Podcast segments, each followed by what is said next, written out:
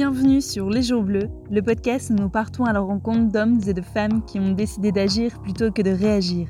Leurs initiatives nous font prendre conscience que nous sommes tous acteurs de notre monde d'aujourd'hui et de demain. J'espère que ces rencontres t'inspireront et te donneront envie d'entreprendre toi aussi. Oh, et cette douce mélodie que tu entends là, c'est Grand Océan, réalisé par les talentueux copains de 10 de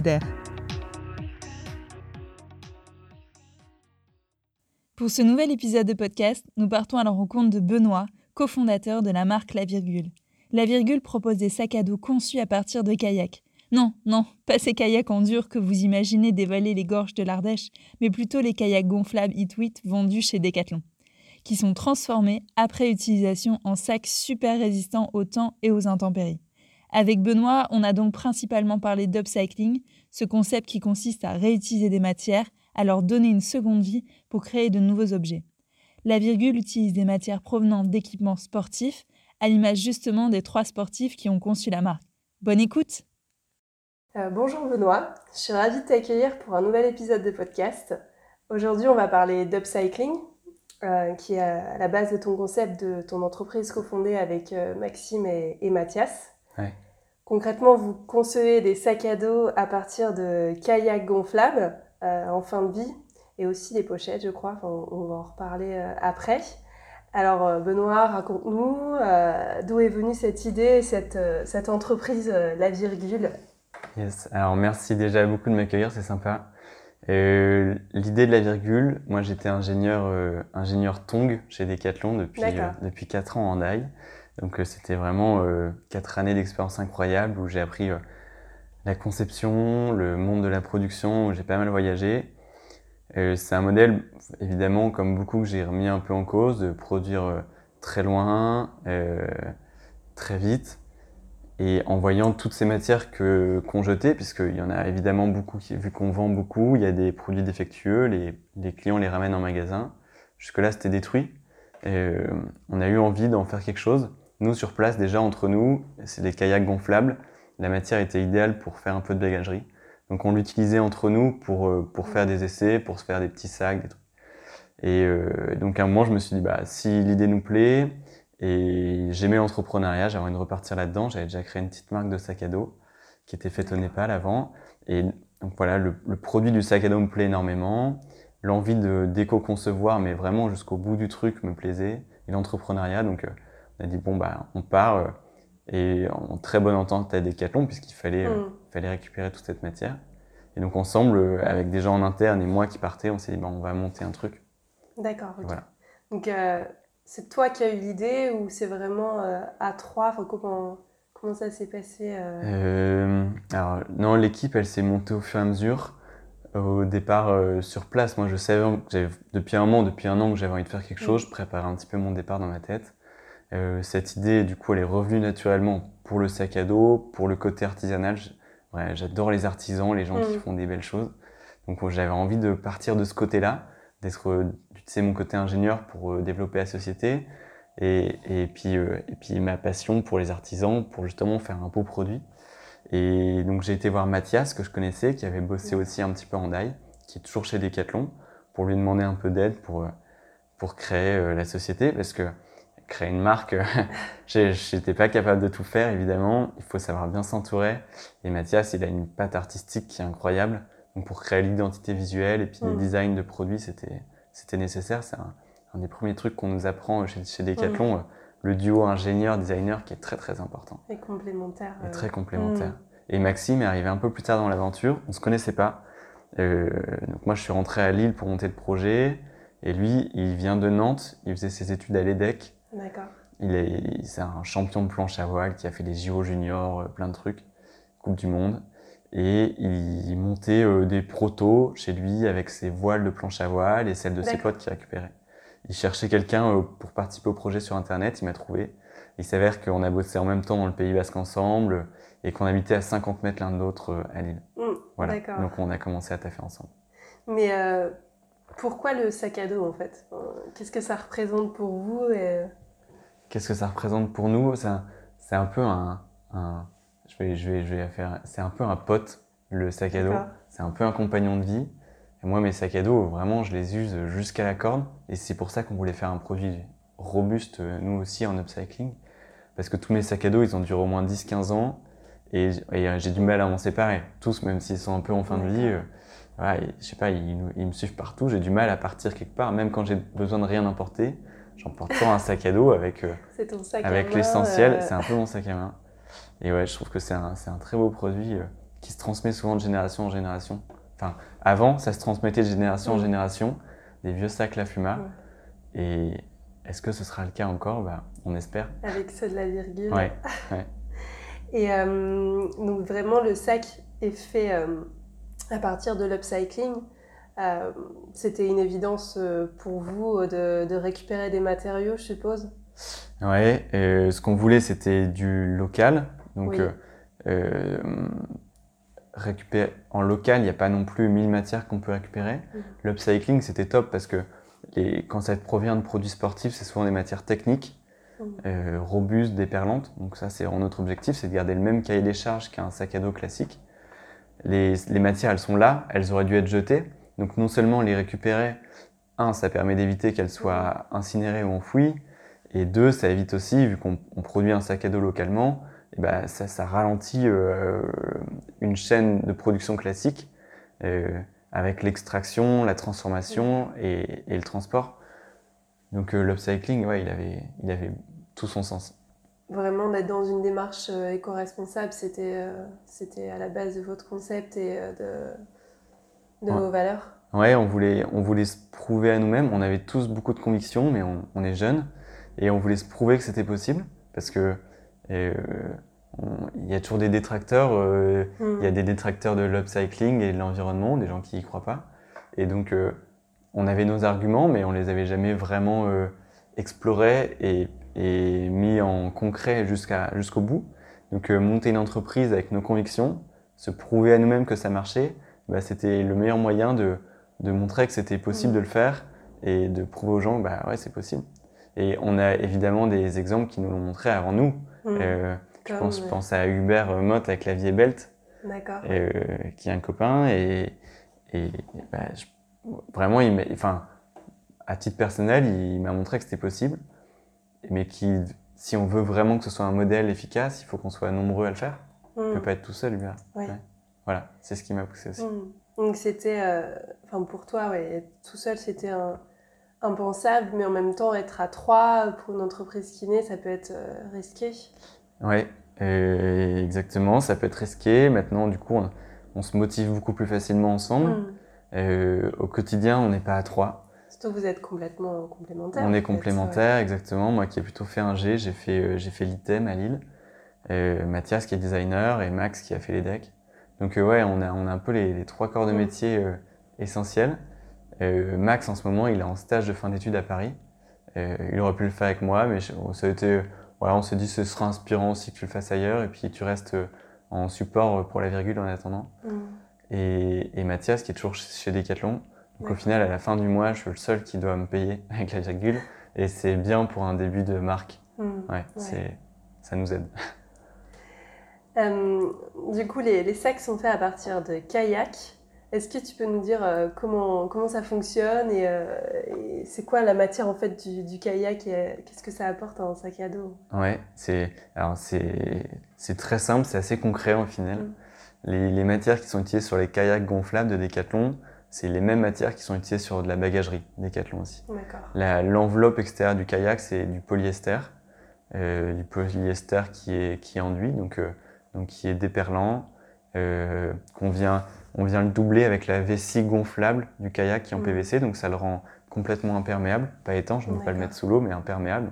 Aucun problème pour rouler sous des bonnes drages lilloises. et, euh, et voilà, et la toile du fond du kayak est vraiment enduite pour bitcher les sacs, les, mm. pas les sacs, mais les kayaks sur des mm. plages, sur des plages de galets, de sable.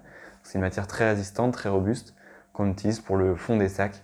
Donc euh, on remplit un cahier des charges pour nos sacs à dos qui est bah, qui est complet. Et, en plus de ça, on, voulait évidemment qu'il soit robuste, euh, qu'il dure dans le temps, fonctionnel. Et puis il y avait surtout le côté design très important. La Mathias, il a été, mm. il a été nécessaire. Et, surtout que bah, avec l'upcycling, on prend les couleurs qu'on a, on prend les matières qu'on a. T'as pas le choix. Il faut s'adapter. On ne pouvait pas mm. reteindre la matière, on ne pouvait pas euh, On pouvait pas y c'est une démarche inverse plutôt que de, de dessiner et d'aller chercher des matières. On a les matières et puis on doit dessiner. C'est comme ça qu'on fait. Donc ouais, il fallait réfléchir différemment. C'était intéressant. D'accord. Et euh, enfin, je ne vois pas trop comment, comment, ça, comment ça fonctionne. En fait, les kayaks euh, sont achetés euh, par des particuliers ou des boîtes. Et après, ils les, ils les retournent à la marque et vous les récupérez. Enfin, comment... Alors, en fait, c'est ça, c'est un, un, client achète son produit chez Decathlon. S'il a un défaut dans l'utilisation, il va le ramener chez Decathlon parce que c'est comme ça que ça a toujours fonctionné. Euh, il n'est pas satisfait, il y a eu un problème, il ramène. Decathlon, souvent, euh, l'ingénieur de Decathlon demande les retours produits des clients, ce qui lui mm. permet d'étudier le produit, de le réparer euh, et de mener des actions de production en amont pour que ces causes de défaut n'arrivent plus. Et donc cette matière-là, après, ils ne savaient plus trop quoi en faire, les, ceux qui récupèrent. Donc nous, on les récupère.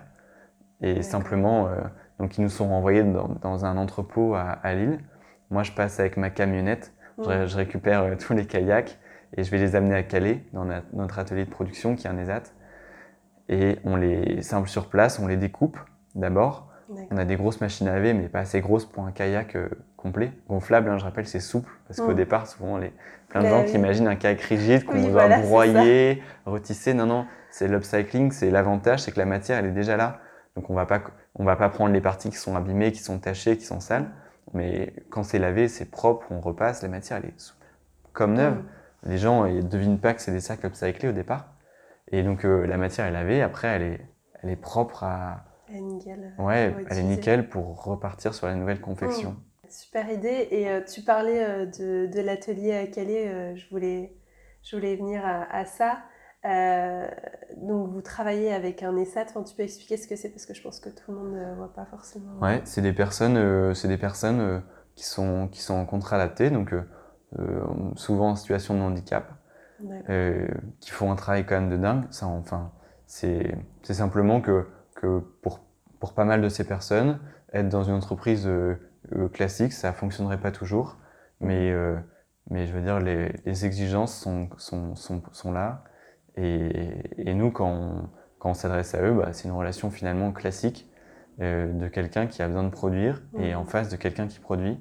Et on a les mêmes exigences qualité et de délai. Et c'est un accompagnement différent, c'est tout. Et comment euh, vous en êtes arrivé à travailler avec... Euh, c'est l'atelier du Détroit, c'est ça? Exactement, exactement. Alors, on les connaissait pas. Nous, on cherchait quelqu'un qui soit capable de faire de la bagagerie. En local, je suppose. En local, ouais, dans, dans le Nord-Pas-de-Calais. Et euh, qui, qui, accepte de prendre des matières qui soient souvent dégueu.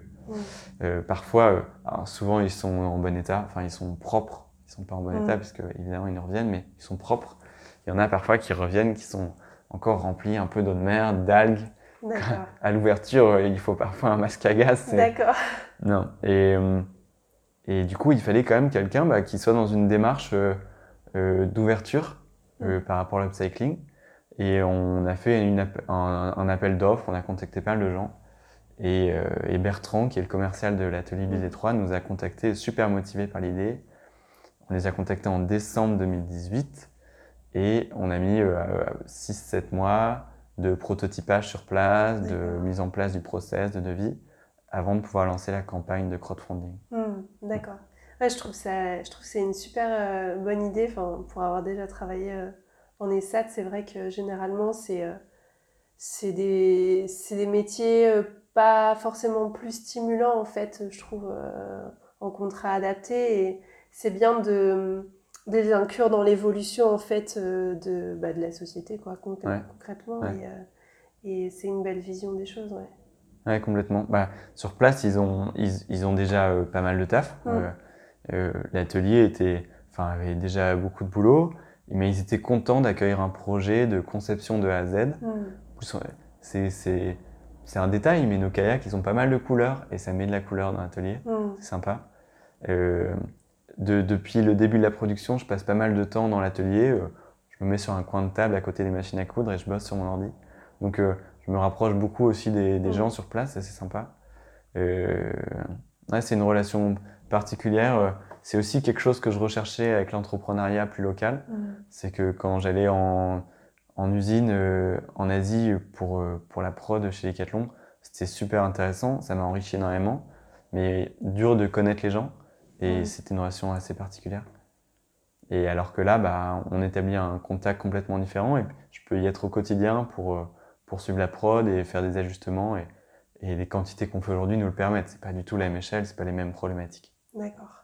Euh, si, le jour où vous allez grossir, avoir beaucoup de commandes, est-ce que l'atelier arrivera à, gérer ça ouais, quand vous y avez pensé eh ben, Pour l'instant, en tout cas, ils ont, ils, ont investi dès le départ. Ils ont mis trois machines à coudre euh, nouvelles sur la ligne de prod pour nous. Ils ont une volonté de grandir avec nous et de nous accompagner sur les projets. D'ailleurs, euh, pas mal d'autres boîtes les contactent pour des petites, enfin pour des commandes d'upcycling mmh. maintenant. On, on, essaie de parler beaucoup d'eux. Euh, ils refusent pour l'instant pour euh, garder toute la prod pour nous, donc c'est vraiment sympa. Demain, est-ce que à quel point on va grandir, à quel point ils seront capables de suivre? Bah, On verra. Ce sera des bonnes questions à se poser. L'idéal, ce serait de faire bosser aussi d'autres gens si on grossit vite. Donc d'autres ateliers, d'autres ateliers, des ateliers de prod, enfin plus classique entre guillemets. Euh, et, puis après, on verra. Nous, on aimerait bien aussi. Moi, mon rêve, ce serait de monter mon atelier aussi à terme. Ça, j'adorerais. mais, euh, mais voilà. Je, je, suis des marques un peu comme 1083 en France qui relocalisent énormément, qui font des gros investissements pour, euh, mm. pour, pour, tisser les jeans et les fabriquer en France. des, des, des, boîtes comme Opal à mm. Biarritz qui fait en recyclé. Donc tout ça, ça m'inspire énormément. Et, et je ne sais, je sais pas si l'atelier du 3 suivra toute la croissance, mais en tout cas, on trouvera toujours les solutions. Hmm. Le fait de ne pas avoir d'intermédiaire, ouais, c'était vraiment une évidence pour vous, quoi, clairement. Euh...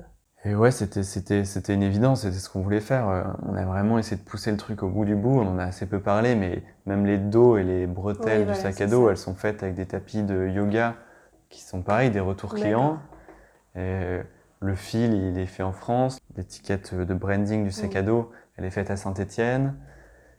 Euh, aujourd'hui, nous, on a un prix de vente qui est à 140 euros sur le sac à dos. Mm. Euh, ça ne nous permet pas de le mettre en boutique parce qu'il n'y a pas une marge pour les boutiques entre les deux à ce prix-là. Mais le mettre à 300 euros, pour nous, c'était pas le bon prix parce que ce c'est pas le prix auquel nous, on était prêts à l'acheter. C'est comme ça qu'on a réfléchi. Donc il sera vendu pour le moment euh, soit, sur, euh, soit sur Internet, sur notre site Internet, qu'on est en train de retravailler pour le mettre en site boutique. Au départ, c'était un site vitrine. Et, euh, et des, ou alors des plateformes de vente qui, qui ont un business model qui leur permet de... Marche pas, Qui ne marche pas sur nos produits, mais plutôt... Mm. Voilà, qui ont d'autres sources de rémunération. Mm. donc vraiment, le, le, moindre détail du sac et euh, peut-être aussi du packaging, ça a dû être euh, des sacrées recherches euh, pour trouver les fournisseurs en France ou pas? Alors le packaging, on se pose encore beaucoup de questions. À mon avis, le packaging, on va être sur quelque chose de conventionnel au départ. Hmm. Parce qu'on n'a pas encore la solution. Alors, ouais, tu peux pas tout faire. On peut pas tout faire d'un coup, ça va venir au fur et à mesure. Il y a bien une entreprise qui est top, qui s'appelle Repack. Hmm. Donc c'est des emballages réutilisables. On met le produit, l'emballage est consigné, il y a déjà l'étiquette de retour. Il suffit de le remettre dans une boîte avec la mm. poste, l'emballage nous est renvoyé. Il y a des boîtes qui le font, je pense à Opal qui a lancé le truc. Mais par contre, c'est un investissement de départ puisqu'il faut investir dans les emballages mm. et que est, c'est quand même un prix conséquent. On n'est pas capable de le faire tout de suite. Ça viendra plus tard, c'est sûr. D'accord. Et après, il y a d'autres trucs, euh, on n'est pas encore parfait. Ben oui, c'est ça aussi l'objectif d'entreprise, c'est d'évoluer, de grandir et de voir toutes les solutions possibles. Et puis, ouais, d'avoir des étapes au fur et à mesure. Mm. Et on sait que nous, on a une épine dans le pied, c'est toute la mercerie, donc les boucles, euh, enfin tout ce qui est réglage, les boucles plastiques, en fait, tout, ce qui est autour du sac à dos.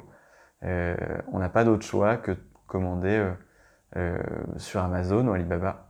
Mmh. on, on, a décidé d'être transparent et je pense que c'est aussi ce qui fait la beauté du truc, c'est de dire bah on va au, bout, mais par contre quand il y a quand il y a une faiblesse, bah enfin même pas une faiblesse, mmh. mais mais il y a un truc où on n'est pas parfaitement content de nous, et ben on le dit aussi, mm. parce que comme ça, les gens ont aussi des idées. S'ils savent qu'on rencontre une difficulté, ben ils nous, s'ils ont mm. des solutions, ils nous le partagent. Ok. Et euh, tout à l'heure, tu disais euh, que euh, dans l'idéal, les, les, sacs, la virgule, vont peut-être être un jour transmis de génération en génération. Et enfin, c'est compliqué, je trouve, d'avoir ce côté éco-responsable, mieux consommer, donc d'acheter moins Mais du coup, tu, tu, dois avoir plus de clients. Enfin, l'équilibre, je trouve qu'il est assez. Alors, je sais pas si c'est si c'est paradoxal. C'est vrai que c'est pas évident de le mettre en place. Maintenant, il y a des précurseurs sur le marché qui l'ont mm. bien fait. Je pense à Patagonia avec Yvon mm. Chouinard. Ils se sont limités à 2% de croissance pendant longtemps. Et en disant, bah, à 2% de croissance, on, nous, on sait qu'on va les réaliser tous les ans, ces 2% de croissance. Mais au moins, on produit et on achète du stock qu'on s'engage à vendre. Donc, pas de sol, pas de destruction. Euh, donc, ça permet une croissance vertueuse. Et, puis voilà. Donc, euh, on a, on a des exemples qui nous prouvent que c'est possible. Hmm. Euh, Mathias, c'est le, sur l'aspect design. Exactement. Et, euh, et, Maxime, c'est celui qui faisait de la planche à voile. Ouais. C'est ça? Et euh, il, utilisait les voiles. Est-ce que c'est envisagé d'utiliser d'autres matériaux? Oui, oui c'est complètement envisagé. C'est même nécessaire parce qu'à un moment, tous les produits ont une vie chez Decathlon et quand ce Scarec va s'arrêter, nous, il faut qu'on ait d'autres produits. Puis de toute façon, on bosse déjà sur d'autres mm. produits. Donc on est en train d'étudier de la bagagerie vélo qu'on est en train de prototyper, euh, des, des, sacoches de cadre, pas encore de porte-bagages, ça viendra plus tard. Pour l'instant, des sacoches de cadre euh, qui seront faites à partir un peu de kayak, mais aussi de flotte tube, qui sont des, des kayaks de, de, pêche, donc de la marque Caperlan. On est en train de faire des protos. On étudie beaucoup les stand-up paddles, qui sont les planches gonflables mmh, euh, sur lesquelles on se tient debout. Le matériau, c'est du drop stitch, c'est beaucoup plus compliqué à upcycler. Mm. Donc on, on, a essayé des process. Là, on est en plein dans la prod sur les sacs à dos, donc on a un peu moins de temps pour euh, bosser dessus, mais on a l'idée de le faire. Et parfois, quand il y a, quand il y a un défaut qualité de prod ou, ou autre, euh, Decathlon nous appelle en disant bah, est-ce que ça, ça vous intéresse Donc on, là, en ce moment, on va bosser un petit peu sur des tentes aussi. On l'avait depuis un moment en tête, les tentes, mm. parce que la matière intéressante à chaque fois, il nous faut des produits comme de grandes dimensions, avec des matières qui peuvent aller sur le sac à dos. À chaque fois, les des matériaux de, de, domaine d'activité sportive. Exactement, on vient tous de ce monde-là, tous les trois, et on sait que c'est des produits qui sont, qui sont robustes, c'est des belles matières, et les assemblages sont souvent complexes, ce qui fait qu'ils ne sont pas upcyclés ou pas retransformés mm. derrière. Et donc on, s'est concentré là-dessus parce qu'il y a déjà normalement suffisamment de matière mm. pour nous créer un truc. Donc on va quand même à chaque fois voir les matières parce qu'on mm. s'intéresse. Et donc ouais, on, source euh, un maximum de matières. Après souvent on refuse parce que pour l'instant on est trop petit pour euh, suivre euh, les cadences des matières qui arrivent. Mais ça prouve que en mm. tout cas l'intérêt il est là. donc du coup, vous avez lancé une, une, campagne de crowdfunding sur, sur Ulule au début de l'été. ça a donné quoi Ouais, alors c'était sur euh, Ulule, il y a eu un concours de pitch mm. qui s'appelait Pitch Speech. Euh, euh, c'était le thème, c'était le RSE à ce moment-là. on a pitché en avril. Mm. On n'était pas du tout prêt. Normalement, on doit lancer la campagne de crowdfunding en même temps. nous, on l'a lancé un mois et demi plus tard, mais on a quand même gagné le prix du jury, ce qui, ce qui a fait qu'Ulule a abondé 250 euros sur mm. notre campagne. C'est toujours, on prend toujours. Et donc, on a fait la vidéo qui a pris énormément de temps. Euh, on l'a fait avec un, avec un ami qui est vidéaste sur l'île, Thomas, et je le remercierai jamais assez. Évidemment, on a fait 60 prises en face caméra. Il me disait de sourire euh, à la fin de la phrase, j'y arrivais pas du tout, c'était l'enfer. Je souris là. J'étais nul. je regarde, j'avais un sourire crispé, c'était, ça allait pas du tout. Et euh, là, ça se voit pas, c'est bon. Ça se voit pas sur, ouais, ça se voit pas sur l'enregistrement, mais en tout cas, ça s'est, ça s'est très bien passé. On, a, eu la page qui était prête pour le 14 juin. Mm. Ça a duré un mois jusqu'au 14 juillet. Euh, et on a vendu 155 euh, produits.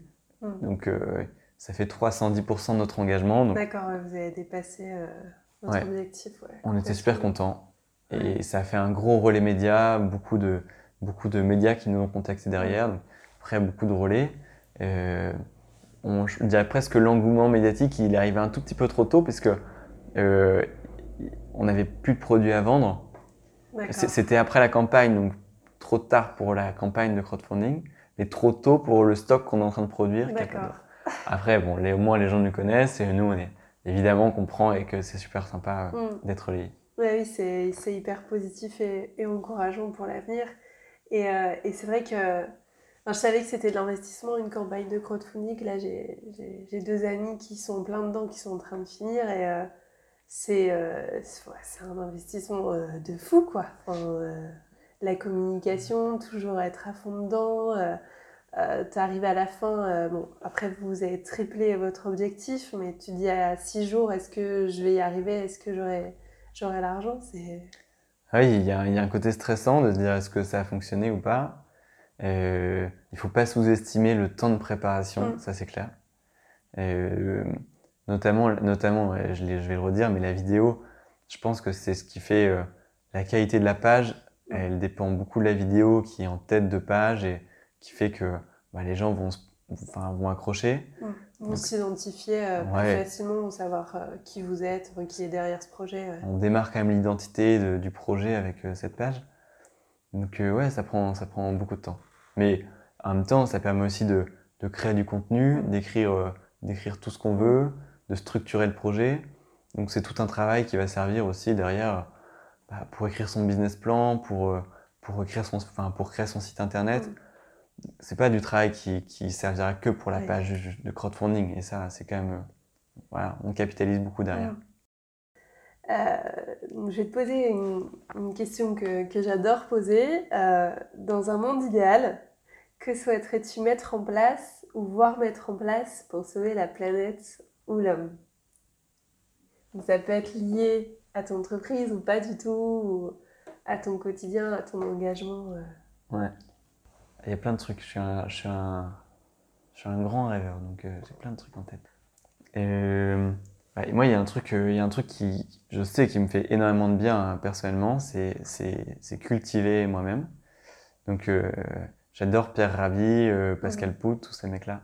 Je trouve que la, la nouvelle paysannerie, je, mmh. pense que c'est une des manières de, de, sauver un peu notre société. Que tout le monde comprenne bah, que c'est important qu'il pleuve pour que ça pousse, que le temps que ça prend de, de, de faire un légume, de, euh, le nombre de calories qu'il faut dépenser pour euh, le nombre de calories qu'on va récolter.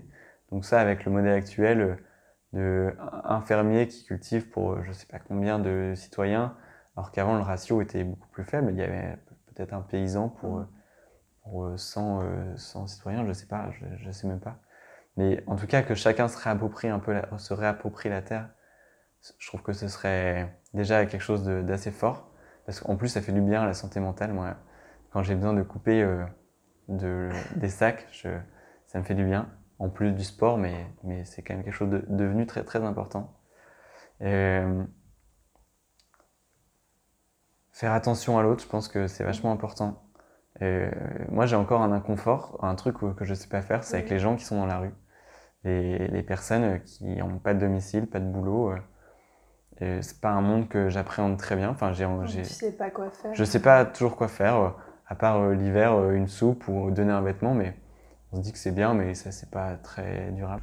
Vraiment, je pense que faire attention à l'autre, à son voisin, ce serait important. Et puis simplement se poser à chaque fois les questions de d'où viennent les choses et est-ce que ça vaut le coup? Est-ce que ça vaut le coup de, de l'acheter En fait, il y avait une question que j'aimais beaucoup, c'est est-ce qu'on est trop matérialiste ou pas assez? Mm. Ça veut dire que euh, on fait très attention aux choses matérielles, donc, euh, donc euh, sûrement trop d'une mauvaise manière, et à la fois pas assez d'une bonne manière. C'est-à-dire que quand on a quelque chose, et eh ben, se rendre compte des process, de l'énergie qu'il a fallu déployer, de tout ce qu'il a fallu extraire pour le produire, des gens qui étaient derrière. Donc qu'une fois que quelque chose est produit, bah, ça a une vraie valeur pour le monde. Donc produire, euh, produire des bêtises euh, qui vont durer 5 minutes, je pense que ça a vraiment plus aucun sens. Et à côté, tout ce qui est déjà là, euh, y faire attention et se dire que c'est un, un, patrimoine un petit peu. Ouais. C'est un peu solennel, mais, mais je pense que c'est important. Ouais. Ah bah super, super conclusion. merci. merci. beaucoup Benoît pour ces échanges. Merci à toi Pauline. Et puis on, on va suivre le développement de la virgule de près. Merci beaucoup et voilà, à bientôt. Encore merci à Benoît pour ces échanges qui, j'espère, t'ont intéressé autant que moi. Je pense que sa marque, tout comme l'upcycling, a de beaux jours devant elle, non? Je t'invite donc à découvrir la virgule sur son site internet, Instagram ou Facebook. N'hésite pas à laisser un commentaire sous le podcast ou sur les réseaux. N'hésite pas aussi à en parler autour de toi, à le partager. C'est grâce à toi que ce podcast vit et je t'en remercie. À la prochaine pour un nouvel épisode.